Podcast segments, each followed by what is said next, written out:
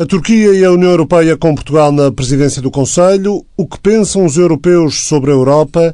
A extensão da plataforma continental portuguesa num oceano que pertence a todos. As eleições na Catalunha este domingo.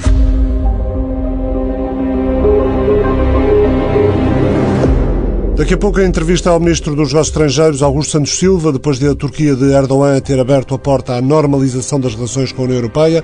Vamos saber o que pensa sobre isso, que passos os 27 esperam da Turquia, em que é que a Europa pode ganhar se houver uma agenda positiva com a Turquia. Vamos saber o que pensa o homem que coordena a presidência portuguesa do Conselho da União Europeia neste primeiro semestre do ano. Sobre as relações Turquia-União Europeia, vamos também ouvir o correspondente da TSF, João Santos Duarte, e a análise de um especialista sobre o país herdeiro do Império Otomano, o professor da Universidade Autónoma de Lisboa e diretor do Observare, Luís Tomé. Tomamos o pulso às eleições na Catalunha este domingo, com a correspondente em Espanha, Joana Rei. Com o correspondente na Polónia, Tiago Brandão, vamos saber como está a guerra entre o governo do Partido da Lei e Justiça e a comunicação social polaca. O que pensam os europeus e os portugueses sobre a Europa? Quantos acreditam que a situação económica será melhor ou pior daqui a um ano? Será que consideram que o plano de relançamento da União Europeia vai ajudar a economia do respectivo país? Com Pedro Magalhães, cientista político, investigador do Instituto de Ciências Sociais, Ana Isabel Xavier, professora universitária no ISCTE na Universidade Autónoma. Vamos conhecer o essencial dos dados globais e para Portugal da sondagem Parlómetro 2020. O antigo chefe de Estado-Maior da Armada, o almirante Fernando Melo Gomes, vem ao Estado do Sítio dar conta da importância da candidatura portuguesa à extensão da plataforma continental junto às Nações Unidas, a pouco mais de uma semana de Lisboa acolher virtualmente a conferência O Oceano que pertence a todos. E ainda, vamos até ao não carnaval no Brasil.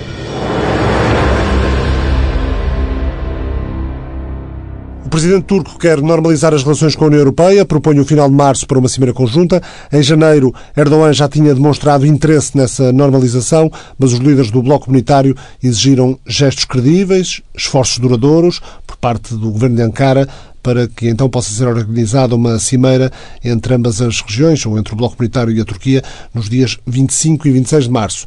Erdogan assegurou a Angela Merkel recentemente que a Turquia está determinada a manter um espírito positivo com a União Europeia. Essas declarações mereceram felicitações por parte da chanceler alemã. Merkel saudou os recentes sinais positivos dados por Ankara.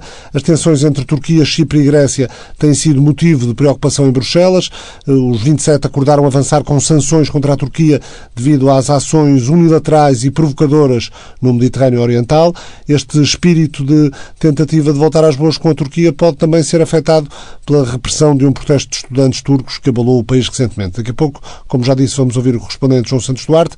A política externa europeia depende do alto representante da União Europeia e vice-presidente da Comissão, José Porrel, mas Augusto Santos Silva, ouvido pela TSF, garante que Portugal tudo vai fazer este semestre, enquanto tem a presidência do Conselho da União Europeia, Portugal tudo vai fazer para que seja possível esse bom relacionamento entre Ankara e os 27. Do ponto de vista da presidência rotativa e no quadro das nossas responsabilidades, nós uh, tudo faremos para que uh, haja uma agenda positiva no relacionamento entre a União Europeia e a Turquia, o que, do nosso ponto de vista, implica que a Turquia deve eh, terminar com todos os atos que desafiam as regras vigentes do direito internacional, que deve cessar todo, todas as provocações dirigidas contra Estados-membros da União Europeia e uh, deve trabalhar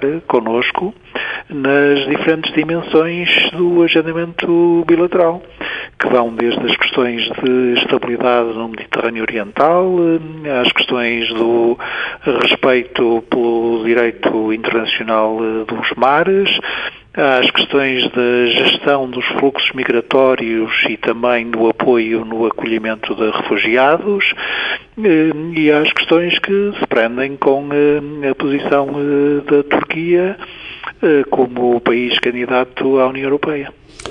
Para além das questões que referiu no Mediterrâneo Oriental e das, do diferente com Chipre e com a Grécia, é importante também para, para a União Europeia que a Turquia possa refletir sobre o, sobre o papel que tem tido no conflito da Líbia, por exemplo? Eh, Sim, há várias uh, áreas, algumas das quais têm-se registado no, nas últimas semanas uh, progressos.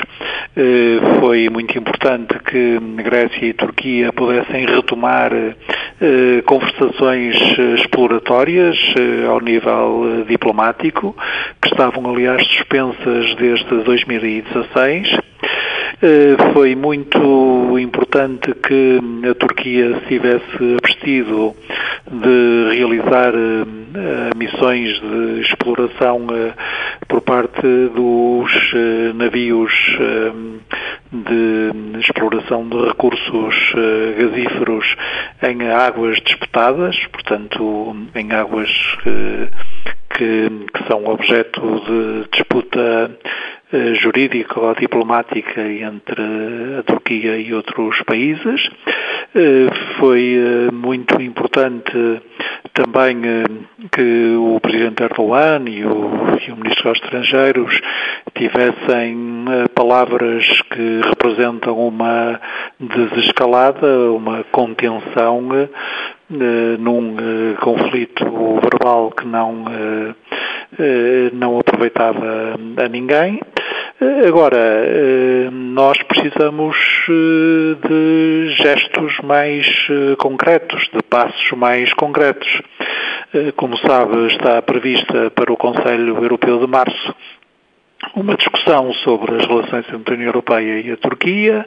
O alto representante e o Serviço Europeu de Ação Externa foram mandatados para realizar um relatório sobre essas eh, relações e o que tem, as tem pautado nos tempos mais recentes. Eh, no próximo mês de março também eh, passarão cinco anos sobre o Acordo de 2016, em resultado do qual a União Europeia tem apoiado a Turquia e organizações não governamentais uh, para, no seu esforço de acolhimento de refugiados e de migrantes na Turquia, e, portanto, a agenda é complexa, mas também uh, é uma agenda que é muito importante, quer do ponto de vista europeu, quer do ponto de vista, julgo que turco. Entre as dimensões relativas à estabilidade no Mediterrâneo, contam-se a influência ou a, o papel que a Turquia tem eh, desempenhado no conflito líbio. Como sabe, houve agora um desenvolvimento positivo, foi a constituição de um governo na Líbia e uh, nós temos apelado a que todos uh, os países estrangeiros uh, se abstenham de ter, direta ou indiretamente, influência nos assuntos internos da Líbia. E também precisamos de falar com a Turquia sobre a situação que se vive no Cáucaso, porque também aí Uh, o papel da Turquia é importante, desde que a Turquia se guia pelos princípios de uma ordem internacional baseada em regras. Agora, a posição uh, portuguesa tem sido sempre esta. Nós temos boas relações com a Turquia, evidentemente que estamos sempre solidários com os Estados-membros da União Europeia que foram, no passado recente, vítimas de atos que nos parecem provocatórios e contrários ao direito internacional eh, perpetrados ou ameaçados eh, pela Turquia, e isso diz respeito, sobretudo, à nossa solidariedade com eh, a República do Chipre e com a Grécia. E temos, do ponto de vista do nosso trabalho político-diplomático, temos feito, temos tomado iniciativas no sentido de poder contribuir para chegarmos todos ao que eu há pouco chamei uma agenda positiva no relacionamento entre a União Europeia e a Turquia. Eu lembro que nos últimos meses eh, nós recebemos aqui em Lisboa sucessivamente o, o Ministro dos Estrangeiros do Chipre, o Ministro dos Estrangeiros da Turquia, o, ministro, o Primeiro-Ministro da Grécia e o Ministro dos Estrangeiros da Grécia. E, portanto, temos uma boa comunicação com estes atores tão relevantes para esse, esse esforço que deve ser o nosso de encontrar uma agenda mais positiva no, na relação euro-turca. Ainda não falamos da situação do, no interior da Turquia e os 27 também manifestaram preocupação sobre, a, sobre, a, sobre o Estado de Direito e sobre a, as condições de, de, do Estado de Direito no, no território turco. Sim, eh, na devida altura nós pronunciamos-nos sobre esse último incidente que, que consistiu numa eh, repressão de eh, centenas de estudantes de uma universidade em Istambul que se manifestavam e, portanto, exprimimos também aí a nossa posição, como compreende, eh, para nós, União Europeia, o respeito de todos os nossos parceiros pelas regras básicas do Estado de Direito é uma condição inerente às parcerias que temos com eles. O que é que a Europa pode ganhar se, se vier a concretizar essa agenda positiva no relacionamento com a Turquia? Em primeiro lugar, boa vizinhança a Turquia, há aqui uma questão geográfica e geopolítica incontornável. A Turquia é um dos grandes vizinhos da União Europeia e, aliás, sempre foi ao longo da história e é o também agora uma ponte entre o Ocidente e o Leste, entre a Europa e a Ásia. Em segundo lugar, eh, não esqueçamos que a Turquia é eh, um país candidato à eh, integração europeia. Eh, esse processo está praticamente parado, mas por razões que têm a ver com os cumprimentos dos critérios de Copenhaga.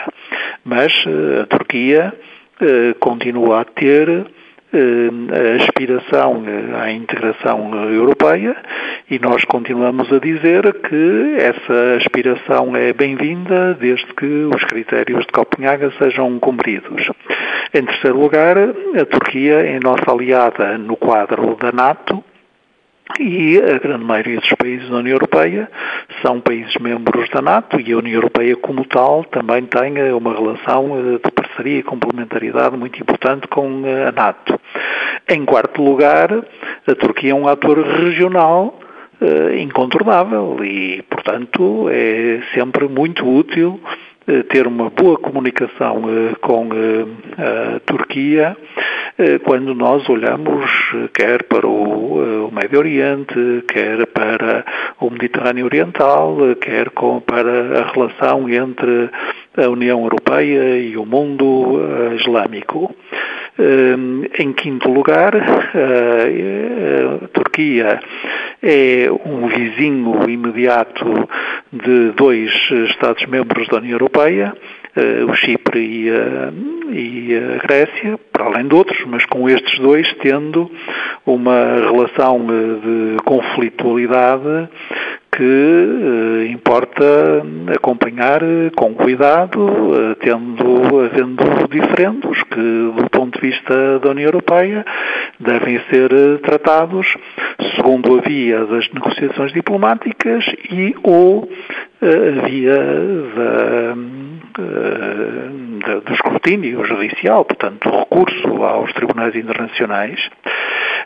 E depois, também, eh, a Turquia é hoje, julgo que é a sexta razão, se já não me perdi, eh, a Turquia é hoje um dos países do mundo que eh, integra, que acolhe o maior número de refugiados vindos de diferentes países asiáticos e africanos e, evidentemente, é muito importante apoiar a Turquia nesse esforço de acolhimento e integração de uma massa tão grande de refugiados. Finalmente, a Turquia está em rotas eh, muito importantes de migrações e também por aí é um interlocutor uh, essencial para a União Europeia. Augusto Santos Silva, em entrevista à TSF, o Conselho Europeu de Março vai discutir as relações com a Turquia, apreciando um relatório do alto representante para a política externa, José Borrell.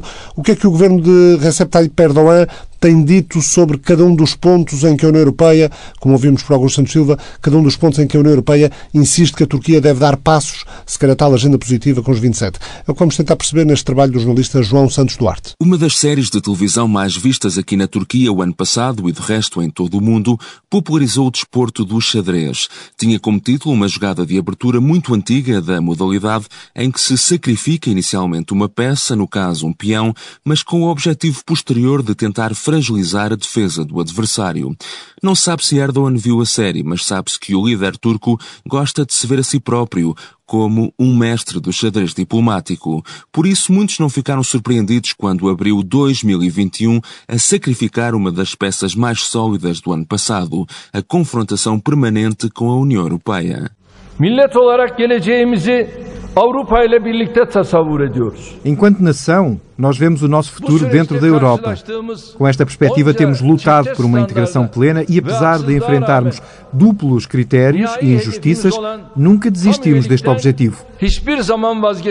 O mundo mudou e, na perspectiva turca, a estratégia também tem de mudar. Trump, com quem Erdogan se gaba de ter uma relação de amizade, saiu de cena. Entrou Biden e com ele a promessa de um novo multilateralismo americano. Depois, a consumação definitiva do Brexit vem trazer uma Europa em reconfiguração. E com a situação da economia turca a agravar-se de dia para dia, também não é prudente hostilizar permanentemente e arriscar mesmo sanções por parte do maior parceiro económico turco. Se tivermos tudo isto em conta, talvez seja agora menos surpreendente revisitar este discurso de há um mês feito por Erdogan perante uma plateia de embaixadores europeus em Ankara. Ele foi apenas a jogada inicial para uma ofensiva diplomática com vista a uma reaproximação com o bloco europeu. E a retórica de Erdogan chega mesmo até ao ponto de afirmar que a Turquia pode ajudar a equilibrar um barco que se viu agora privado de um dos seus principais motores. Nossa luta de 60 anos é uma questão estratégica para nós e é uma questão ontológica para a União Europeia. As incertezas crescentes com o Brexit vão apenas ser resolvidas se a Turquia entrar na família europeia. Avrupa ailesinde hak ettiği yeri almasıyla giderilebilecektir. A Comissão Europeia e a presidência portuguesa são claras na mensagem. Palavras não bastam, são necessárias ações concretas. A questão é em quanto a Turquia está disposta a ceder e o que quer em troca. Uma das moedas de troca é clara. Renegociar o acordo que prevê a manutenção de refugiados em território turco, aproveitando o aniversário dos cinco anos do entendimento que se assinala agora em março. A Turquia quer mais dinheiro da Europa. Diz que o que chegou até agora de Bruxelas não é suficiente para cobrir o esforço colossal com quase 4 milhões de refugiados, mas quer também que sejam finalmente cumpridas outras cláusulas, como uma atualização do acordo aduaneiro, que lhe seja mais favorável, e a flexibilização dos vistos para os cidadãos turcos. A União Europeia exige, como sempre, reformas democráticas. E a nível mediático, o protesto dos alunos da prestigiada Universidade do Bósforo, em Istambul, contra a imposição de um novo reitor politicamente próximo de Erdogan, não podia ter vindo em pior altura com as notícias da repressão dos protestos e detenção de estudantes a terem eco internacional. No Mediterrâneo é certo que existe agora uma abertura ao diálogo, mas a Turquia não irá certamente abdicar do que entende ser a sua cota parte na exploração dos recursos naturais e vai procurar também que a União Europeia legitime o que tem sido a sua atuação na Líbia. A jogada de abertura já todos conhecemos. Falta agora saber como se vai desenrolar o chamado middle game no xadrez, tudo o que decorre entre a abertura e o checkmate final, mas sabe-se que seja qual for a estratégia, Erdogan procura normalmente o mesmo resultado final, obter o máximo de ganhos possível com um mínimo de concessões. Um trabalho do jornalista João Santos Duarte, TSF na Turquia. Luís Tomé é professor associado da Universidade Autónoma de Lisboa, atualmente é diretor do Departamento de Relações Internacionais, coordena o Observar, é Observatório de Relações Exteriores, é também coordenador do Doutoramento de Relações Internacionais, Geopolítica e Geoeconomia. Fora de portas, fora da UAL, tem sido professor visitante em La Sapienza, Universidade de Roma, em Itália, e também da Middle East Technical University de Ankara, na Turquia. Luís Tomé, a União Europeia está ou não a exigir demais à Turquia? Não me parece que esteja a exigir demais. Aliás, não foi mais longe porque a Alemanha e a Itália não quiseram avançar logo com sanções em dezembro. Portanto, na cimeira uh, chefe de Estado de Governo da União Europeia em dezembro ficou fixado o estabelecimento de sanções, mas a Alemanha persistiu, como continua, na tese de uma progressiva melhoria de relações com a Turquia eh, e, portanto, isso passou para uma eventual cimeira em março, aí sim, mediante proposta até do alto representante, eh, se avançar para sanções. Portanto, há nitidamente uma divisão dentro da União Europeia, com Chipre e a Grécia, muito apoiados pela França, a quererem avançar há mais tempo, desde, desde o verão, com sanções firmes uh, contra a Turquia, e depois há, em particular, a Alemanha e também a Itália, que não o querem fazer. Agora, não deixa de ser surpreendente este voto de face do lado da Turquia de Erdogan, esta aproximação à União Europeia, e eu acho que a razão fundamental é do foro económico. A Turquia tem passado muito mal bocado do ponto de vista económico, quer pelas sanções que foram impostas pelos Estados Unidos, quer pela situação que se agravou em 2020 em virtude também da pandemia. Uh, o AKP, por um lado, e o Erdogan, por outro, têm baixas taxas de aprovação, há muita contestação crescente eh, de muita motivação económica, não é só pelo nível de repressão e de concentração de poder em Erdogan. Ou seja, Erdogan... é isso que explica, é isso, na sua opinião, que explica esta aparente, ou mais do que aparente, suavização do discurso por parte do presidente turco? É, eu acho que ele está a jogar em várias frentes, nitidamente com a União Europeia, quer evitar que de facto se avance para, para sanções, quer evitar o agravar de tensões, daí a troca de correspondência com o presidente Macron do próprio Erdogan por um lado, e depois estas mensagens que são enviadas para a União Europeia, para dar margem também a países como a Alemanha e a Itália, que na Cimeira de Março da União Europeia consigam uh, manter congeladas eventuais sanções que, porventura de outra forma, avançariam mesmo. E, portanto, esta é uma manobra política de Erdogan. Depois também tem o contexto interno. Erdogan está à procura de dividir a oposição turca, nós sabemos que desde as eleições eh, municipais, chamadas assim, regionais, uh, vários partidos da oposição conseguiram vencer o AKP em grandes cidades, Istambul, Ankara e outras grandes cidades da Turquia. Portanto, internamente, do ponto de vista político, Erdogan também tem essas dificuldades. Se não conseguir melhorar rapidamente a situação económica, a situação fica mais, fica mais delicada.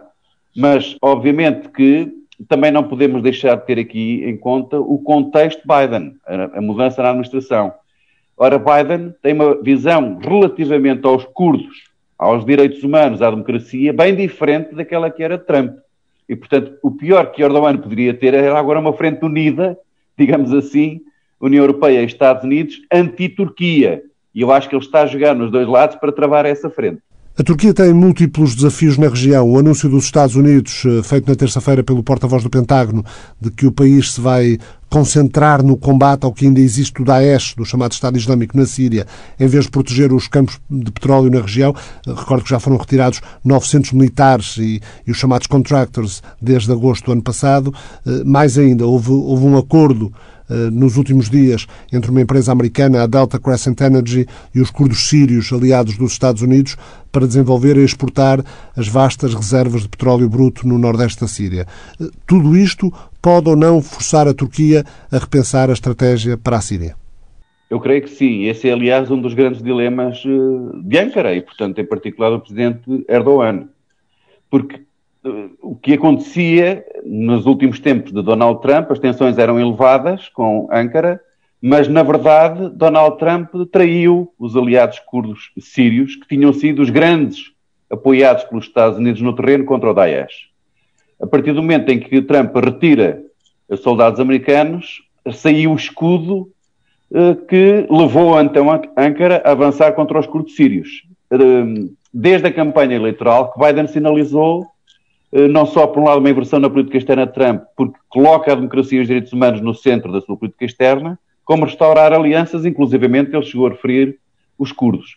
O dizer agora este acordo a propósito do petróleo é um argumento uh, para americano ver, porque na realidade o que os Estados Unidos estão a preparar é de novo o reforço do apoio aos curdos sírios para impedir o completo domínio uh, de todo o território sírio pelo Bashar al-Assad pela Rússia e pelo Irão. Só que na relação com os curdos muda os cálculos estratégicos da Turquia.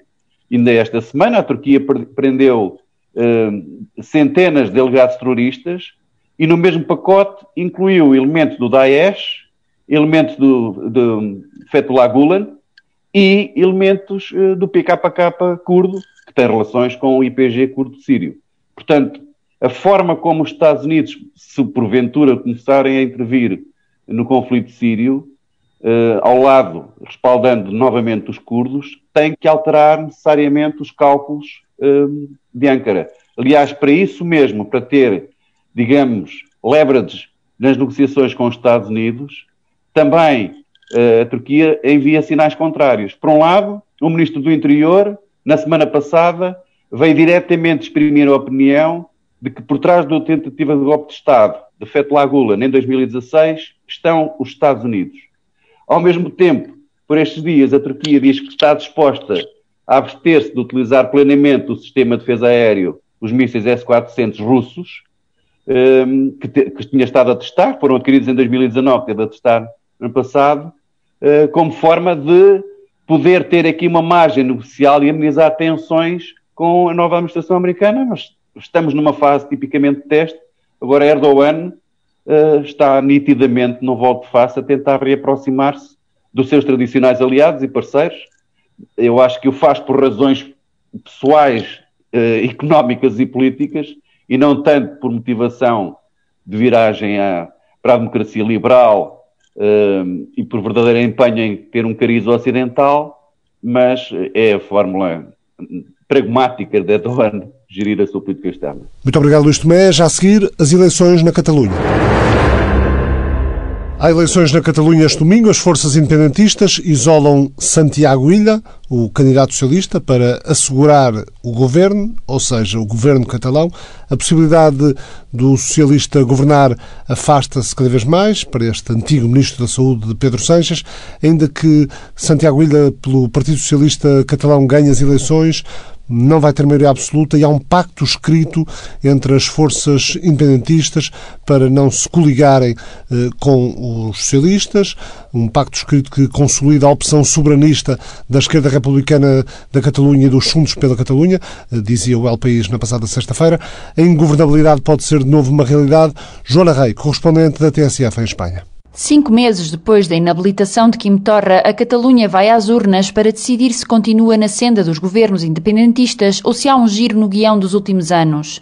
Para já, as sondagens prevêem um cenário de empate. Salvador Ilha, ex-ministro da Saúde e candidato do PSOE, seria o vencedor com apenas 22% e longe da maioria necessária para formar governo. Logo a seguir, com 20%, viriam os independentistas do Junts pel Cat, o partido do foragido Carlos Puigdemont e o Esquerda Republicana, formação de Oriol de Junqueras, preso por sedição.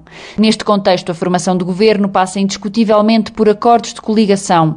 Ilha já fez saber que o puzzle preferido inclui um acordo com o Podemos à semelhança daquele que existe a nível nacional, mas não é certo que os dois sozinhos consigam a maioria necessária de 68 deputados. Se não conseguirem, entraria em jogo a esquerda republicana, mas o partido assinou um documento junto com as demais formações independentistas em que se comprometem a não investir Salvador Ilha, garantia dada também pelo candidato candidato e atual presidente da Generalitat, Pere Aragonés.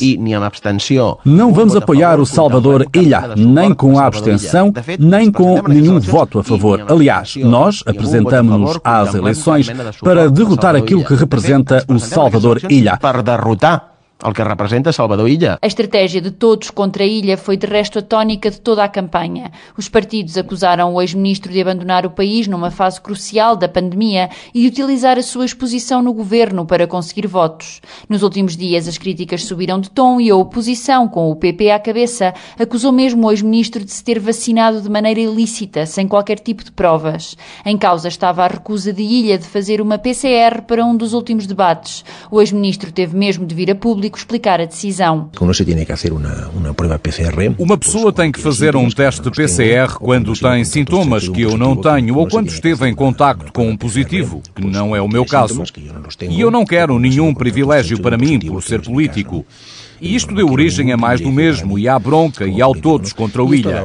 Eu não me vacinei. Toda a Espanha sabe disso. Mais de 5 milhões e meio de pessoas podem votar este domingo numas eleições marcadas pela pandemia pandemia, quando a Catalunha apresenta uma incidência de 390 casos por 100 mil habitantes. As pessoas a cumprir quarentena podem ir votar e o Departamento de Saúde da Catalunha estima que cerca de 14 mil pessoas se vão contagiar no domingo. A Generalitat recomenda que as pessoas de risco votem entre as 9 da manhã e o meio-dia e que as que estão a cumprir quarentena de maneira profilática ou por contágio votem entre as 7 e as 8 da noite. Nesta última hora de votação, os responsáveis das secções de voto devem vestir equipamentos de proteção individual para minimizar os riscos de contágio. O trabalho da correspondente Joana Rei, os catalães votam este domingo. Na Polónia, o governo de Mateusz Morawiecki está em guerra com a comunicação social. Esta semana houve televisões que foram a negro páginas de jornais também. O protesto pretende chamar a atenção dos polacos para mais uma controversa medida do Executivo Conservador do Partido da Lei e de Justiça, como nos conta o correspondente Tiago Brandão. Miał być twój ulubiony program. Dzisiaj nadajemy specjalną audycję w związku z akcją Media bez wyboru. Aqui costumava estar o teu programa preferido foi a frase que marcou a campanha Média Sem Escolha do protesto contra os planos do governo a introduzir um novo imposto sobre a publicidade. Ecrãs pretos em várias televisões e páginas pretas nos jornais e nos sites foram a forma mais visível do protesto de quarta-feira contra uma anunciada taxa solidária que o governo, liderado por Mateusz Morawiecki, quer aplicar no Fundo Nacional de Saúde e na Cultura, muito afetados pela pandemia do coronavírus. Numa carta aberta ao governo, 43 organizações ligadas ao setor da comunicação afirmam que este imposto iria enfraquecer ou eliminar alguns meios de comunicação social no país e acusam o Executivo de usar a pandemia como uma desculpa para introduzir um novo e excepcionalmente pesado fardo aos mídia.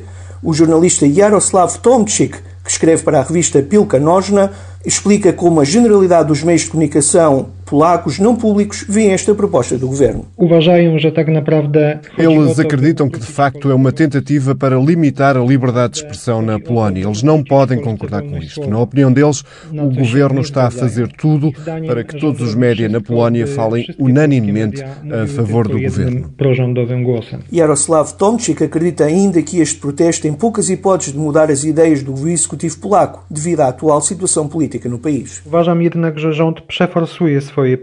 Acredito que o governo acabará por levar a sua avante. Nos últimos anos têm existido protestos em massa contra várias ideias do governo, contra as mudanças no sistema judicial, contra a radicalização da lei do aborto, contra os abusos, contra a Constituição por parte do governo. Todos esses protestos não deram em nada. O governo, tendo a maioria no Parlamento e a aprovação do Presidente, acabou por aprovar todos os seus projetos. Parece que tudo vai acabar na mesma. Embora o governo diga que vai falar com os representantes dos média e esteja pronto a fazer concessões.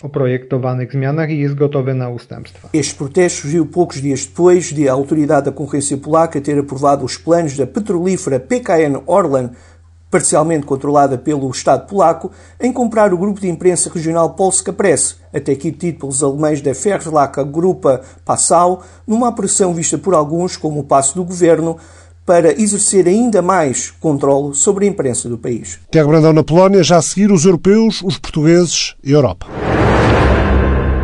O que pensam os europeus e os portugueses sobre a Europa? Quantos acreditam que a situação económica será melhor ou pior daqui a um ano? Será que consideram que o plano de relançamento da União Europeia vai ajudar a economia do país? Com Philip Schulmeister, chefe da Unidade de Acompanhamento da Opinião Pública do Parlamento Europeu, moderação de David Santiago, o cientista político Pedro Magalhães, investigador do Instituto de Ciências Sociais, do ICS, e Ana Isabel Xavier, professora universitária no ISCTE na Universidade Autónoma, debateram os dados globais e para Portugal da sondagem Parlómetro de 2020, num webinar organizado pelo Gabinete do Parlamento Europeu em Portugal. Ana Isabel Xavier e alguns dos dados mais relevantes deste estudo de opinião feito nos 27. Em vários Eurobarómetros anteriores, percebemos que a Europa A27 nos últimos anos tem tido como principais prioridades, por um lado, as medidas de combate ao terrorismo e, por outro, fronteiras externas fortes e uma verdadeira política comum de imigração e de asilo. Este ano, a média europeia decresce nesses valores, mas no caso de Portugal, as preocupações económicas e sociais não se revelaram com a pandemia, reforçaram-se ainda mais. É por isso que 51% dos inquiridos também pede ao Parlamento Europeu por mais medidas para lutar pelo emprego pleno em todos os Estados-membros da União Europeia. Em termos de valores, Portugal acompanha a média europeia e coloca a proteção dos direitos humanos a nível mundial como prioridade 1. a igualdade entre homens e mulheres como prioridade 2 e a solidariedade entre os Estados-membros da União Europeia como prioridade 3. Os cidadãos europeus vivem tempos pessimistas. A maioria absoluta dos entrevistados acredita que a situação económica do seu país só vai piorar. Ou, por outras palavras, a sua situação financeira não vai melhorar em 2021. Mas, ao mesmo tempo, 63% dos europeus, mais 5 pontos percentuais que em 2019, gostariam de ver um papel mais ativo do Parlamento Europeu no futuro. As nossas opiniões públicas não querem saber do Parlamento Europeu apenas de 5 em 5 anos com as suas eleições. Querem uma União Europeia que diariamente consegue ir ao encontro das suas preocupações. E é por isso que a pandemia deu origem à luta contra a pobreza e as desigualdades sociais, como uma nova prioridade política expressa pelos cidadãos europeus no seu todo, tal como, pela primeira vez, os cidadãos colocam a solidariedade entre os Estados-membros da União Europeia no topo da lista de valores que o Parlamento Europeu deve defender. O cientista político Pedro Magalhães destaca a atitude altamente favorável à União Europeia por parte dos portugueses. Portugal é e continua a ser um dos países da União Europeia com atitudes mais favoráveis em relação à União e às suas instituições. E em quase todos os indicadores a evolução é positiva em comparação com o passado recente. 90% dos inquiridos dizem que o país tem beneficiado da pertença à União Europeia. Isto contrasta com 72% na média europeia e contrasta ainda mais com, por exemplo, os 52% em Itália ou os 55% na Áustria. 78% dos inquiridos em Portugal dizem que a pertença à União Europeia é uma coisa boa em, em Itália são 39%, só para termos este contraste. 54% têm uma imagem positiva do Parlamento Europeu, a média europeia é 37%, e em países como França, 22%, Grécia, 26%. Só 8% dos portugueses se dizem céticos ou mesmo opostos em relação à pertença de Portugal à União Europeia. É o valor mais baixo em todos os países da União Europeia. E trazendo este otimismo e este apoio para um contexto mais presente, 88% dos inquiridos acham que o plano de recuperação económica da União Europeia vai ajudar a que se recupere mais rapidamente da pandemia. É o terceiro valor mais alto por país. Em relação a este primeiro ponto, eu não posso deixar de reforçar algo que a Ana Isabel Xavier transmitiu. Em parte, e não sabemos em que parte, estes resultados podem estar influenciados pelo contexto em que o trabalho de campo foi realizado. O trabalho de campo foi realizado entre novembro e dezembro, e há uma coisa que estes resultados certamente não refletem, que é a frustração, que não sabemos qual será a sua magnitude, mas que será, sem dúvida, importante, com os últimos desenvolvimentos, em particular no que diz respeito à baixa capacidade de vacinação na União Europeia. O cientista político insiste na importância de, sobre estes resultados, fazer uma outra ressalva. Nós, quando recebemos os resultados, devemos tratá-los com um certo grau de distância crítica.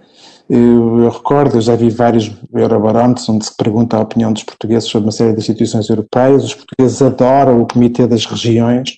Eu não sei se há alguém que faça a menor ideia do que é que faz o Comitê das Regiões. Portanto, eh, eh, eh, o que essa resposta está a transmitir não é uma opinião sobre o Comitê das Regiões. Eu acho que para muita gente a opinião sobre o Parlamento Europeu não é uma opinião sobre o Parlamento Europeu.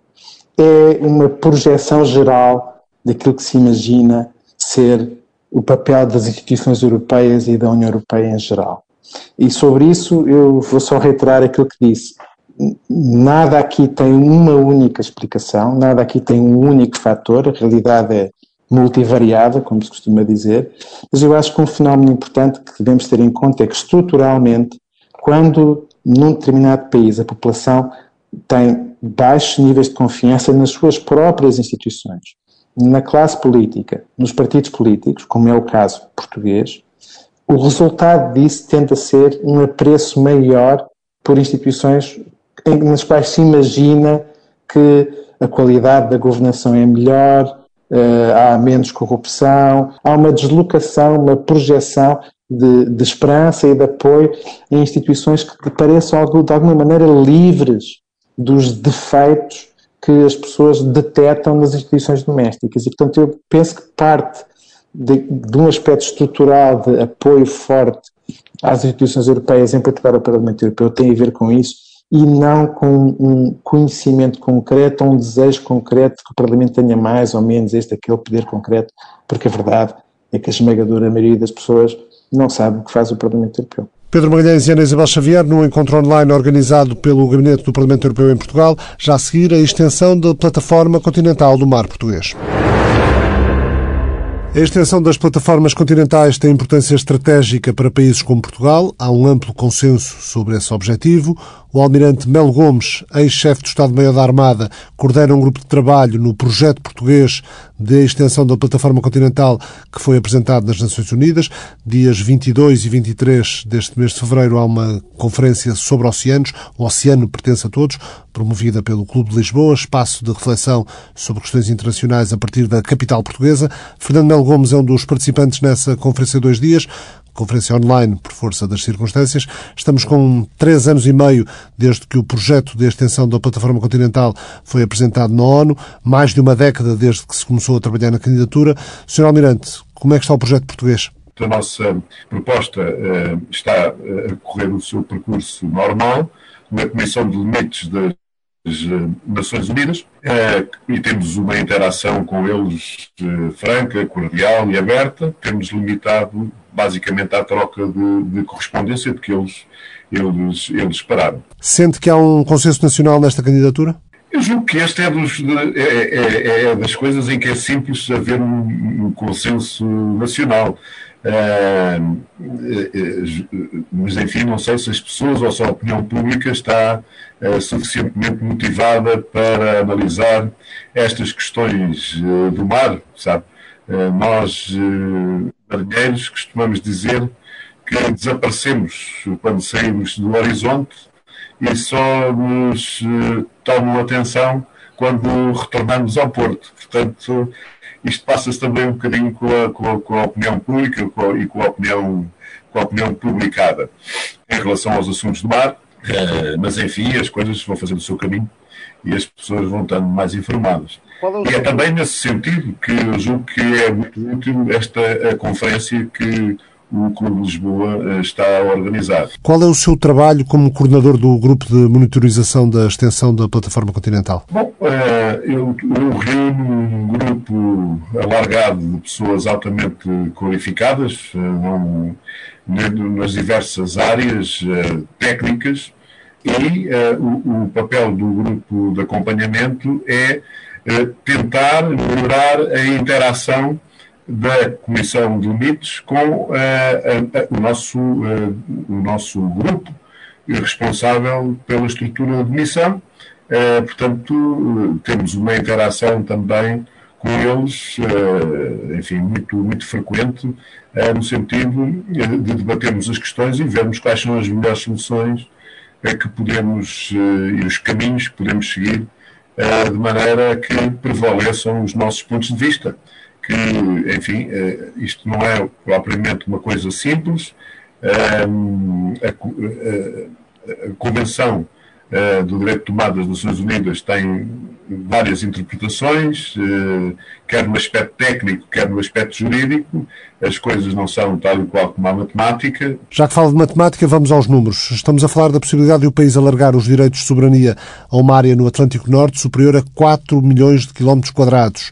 Uh, o número é de uma, de uma enorme grandeza, mas isso, isso traduz-se concretamente em quê? Olha, eu acho que nós temos que ser sempre prudentes quando temos essas saídas muito otimistas em relação ao, ao, que se vai passar. Eu acho que nós temos que esperar que este processo continue porque, enfim, tem as suas próprias especificidades e, obviamente, esta zona no Atlântico Central é uma zona uh, muito relevante uh, na esgrima de vários interesses internacionais que se jogam no, no Atlântico. Uh, e, portanto, eu sou prudente em relação a isso, mas posso lhe dizer que se tivermos em atenção a dimensão territorial que temos neste momento, nós ocupamos perto do centésimo lugar no, no ordenamento e se com, com, com, a extensão da plataforma continental e zona económica exclusiva passaremos a ser a 11 potência. Não, somos um, não, não seremos um país de dimensão territorial pequena. Mas já temos muito com que nos preocupar só com a nossa zona económica exclusiva, que representa nem, nem mais nem menos do que 19 vezes, ou 20 vezes, perto disso, é, entre 19 e 20 vezes o nosso espaço estar imerso. E, portanto, julgo que este processo é um processo eh, que está a seguir o seu caminho e, e já temos, enfim, jurisdição sobre uma área enorme eh, para a qual temos que encontrar eh, recursos no sentido de melhor explorarmos nos aspectos económicos e também criarmos condições para podermos, de facto, exercer essa jurisdição que só pode ser feito, de facto, com eh, a presença eh, de meios eh, de vigilância aéreos e navais nessa área. O que esta extensão pode trazer mete-se em vantagens económicas, como sabemos, mas estamos também a falar de interesses estratégicos no sentido de projeção de soberania? Exatamente. Enfim, estamos, aí, estamos, estamos a falar de interesses geoestratégicos relevantíssimos porque, enfim, a, a zona no Atlântico Central, designadamente a dos Açores, é uma zona, obviamente, muito, muito relevante nesse aspecto. E, enfim, basta nós tomarmos, tomarmos em nota que sobre as nossas águas, sobre jurisdição, a soberania nacional, passam uh, 60% das nossas exportações, uh, todo o petróleo que importamos e 70% das importações. Portanto, só aí basta notar a relevância, a relevância disso.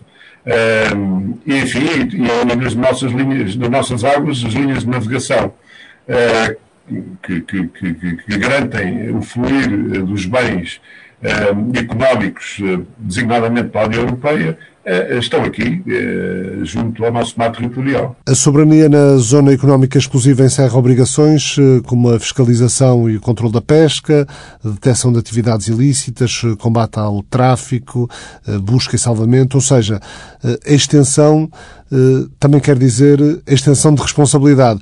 Estamos preparados num país em que constantemente nos lamentamos da escassez de, de recursos humanos qualificados? Eu julgo que nenhum país uh, está preparado para os desafios uh, que vêm aí uh, no futuro em relação à última fronteira do planeta, que é de facto o, o oceano e designadamente o solo e o subsolo do mar. e portanto isto é um processo que nós que de continuar e que nós havemos progressivamente nos ir adaptando a, essas, a, essa, a essa realidade, mas eu julgo que é preciso, de facto, que a opinião pública, a opinião publicada e a decisão política e a liderança um, tenha um plano a longo prazo, porque estas coisas do mar uh, não têm retornos imediatos, são sempre retornos, uh, é, são precisos grandes investimentos e os retornos são sempre a mais de 10 anos. Eh, é preciso que a liderança, de facto, se comece a preocupar eh, em relação ao futuro. Eh, e isso passa pela qualificação, certamente, dos recursos humanos. enfim, não foi por acaso que nós fomos grandes no mundo no século XV e no século XVI, é porque tínhamos esse conhecimento. E, de facto, nós hoje temos núcleos de grande em investigação e desenvolvimento, na academia, ehm, enfim, nos institutos, etc. Mas temos que agregar isso tudo eh, e temos que funcionar não só em relação à investigação pura, mas temos que passar eh, para traduzir eh, esses recursos de conhecimento para a economia real. E isso é um processo complexo, mas que exige, sobretudo, liderança e determinação. Vai ser necessário reforçar os meios da Marinha Portuguesa? Não, isso é óbvio, quer dizer, eh, enfim, eu não me queria ter essa circunstância gravosíssima que estamos a viver eh, na Marinha, porque acho que isso também é responsabilidade eh, do chefe de Estado-Maior da Armada, coisa que eu já fui, portanto não queria, não queria pronunciar muito sobre isso. Nós estamos numa situação muito difícil em termos financeiros na nossa Marinha, com repercussões, enfim, na operacionalidade dos meios. Mas eu espero que nós temos que compreender que temos uma, uma época muito complexa, difícil, em que as prioridades uh, têm que ser devidamente conjugadas, mas eu espero que no futuro, de facto, haja essa atenção, porque, de facto, uh, o mar um, é uh, a nossa possibilidade. Eu julgo que entre os, os nossos maiores recursos materiais e imateriais. Os imateriais é certamente a língua e os materiais é certamente o mar e, e os oceanos. O Sr. Almirante há um ano queixava-se do desinvestimento na manutenção dos navios da Marinha, falava no, no abate do, do Bérrio, o único navio reabastecedor, e dizia sem o Bérrio a Marinha não vai conseguir sequer manter os padrões de treino para reabastecimento no mar, que só vão ser possíveis com o apoio de parceiros ou da NATO, embora seja muito difícil, pois os reabastecedores são escassos. Na altura, eh, a minha camarada Valentina Marcelino, do Diário Notícias, o senhor disse que a situação era catastrófica, um desastre repetidamente anunciado. Eh, com a pandemia as coisas não ficaram certamente melhores. Bom, é, claro, é, as coisas são como são, quer dizer, mas é, nós temos sempre que ter. temos, temos que ter a noção de que o mar deve ser uma prioridade permanente. E neste momento, essa prioridade tem que ser, obviamente, conjugada e com as dificuldades que nós estamos a viver devido, à pandemia, enfim.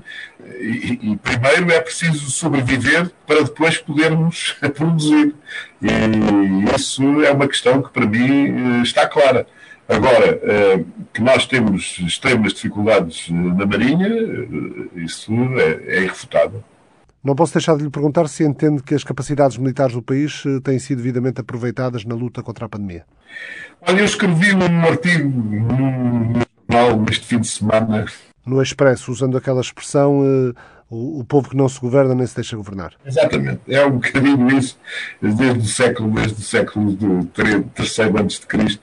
Uh, e, e, lá digo, uh, enfim, uma, uma das coisas que podia ter sido melhor aproveitada são, de facto, as capacidades uh, organizativas militares.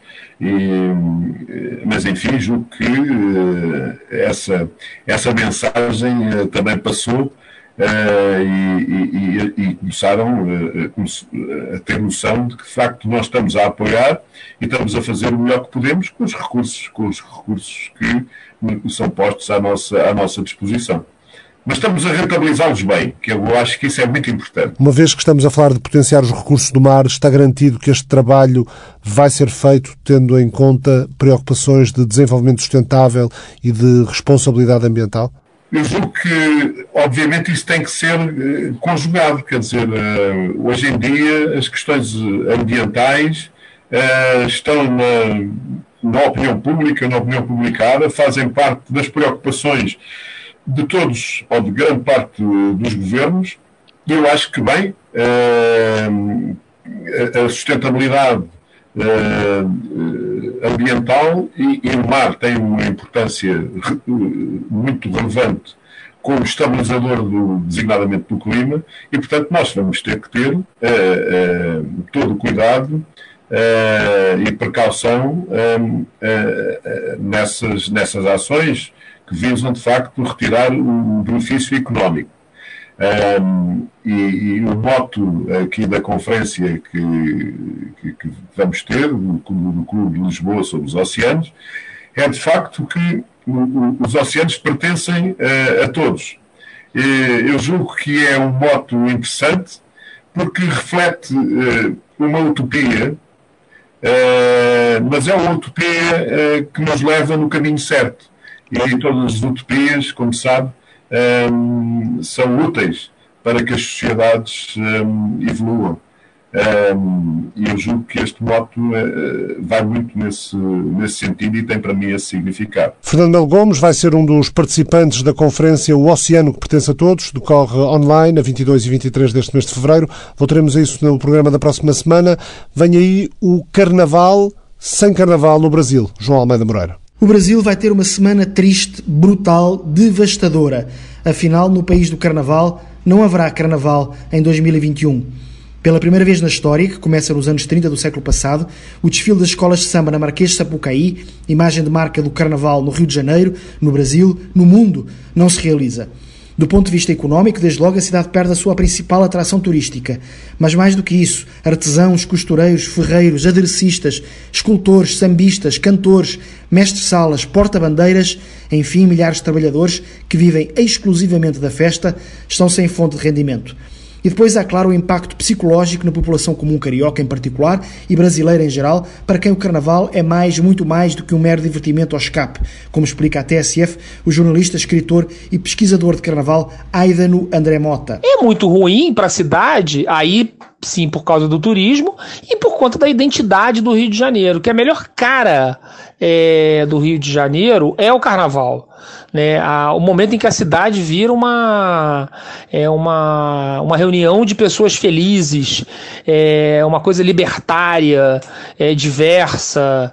É, é, então, assim, essa, esse cenário esse ano não vai existir e isso é muito ruim é, para o Rio de Janeiro e para o Brasil, né?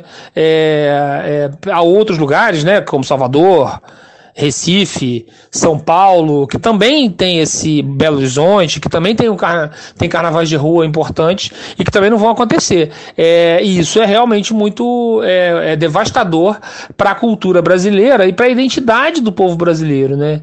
É, é um prejuízo é dramático esse que a pandemia causou à vida brasileira. Como de Estado para Estado o Brasil, o ponto da situação quanto à vacinação contra a Covid-19 varia. Em São Paulo, onde está mais avançada do que no Rio, o desfile no Anhambi, igualmente grandioso, pode realizar-se em julho. Assim, a campanha de imunização ajude.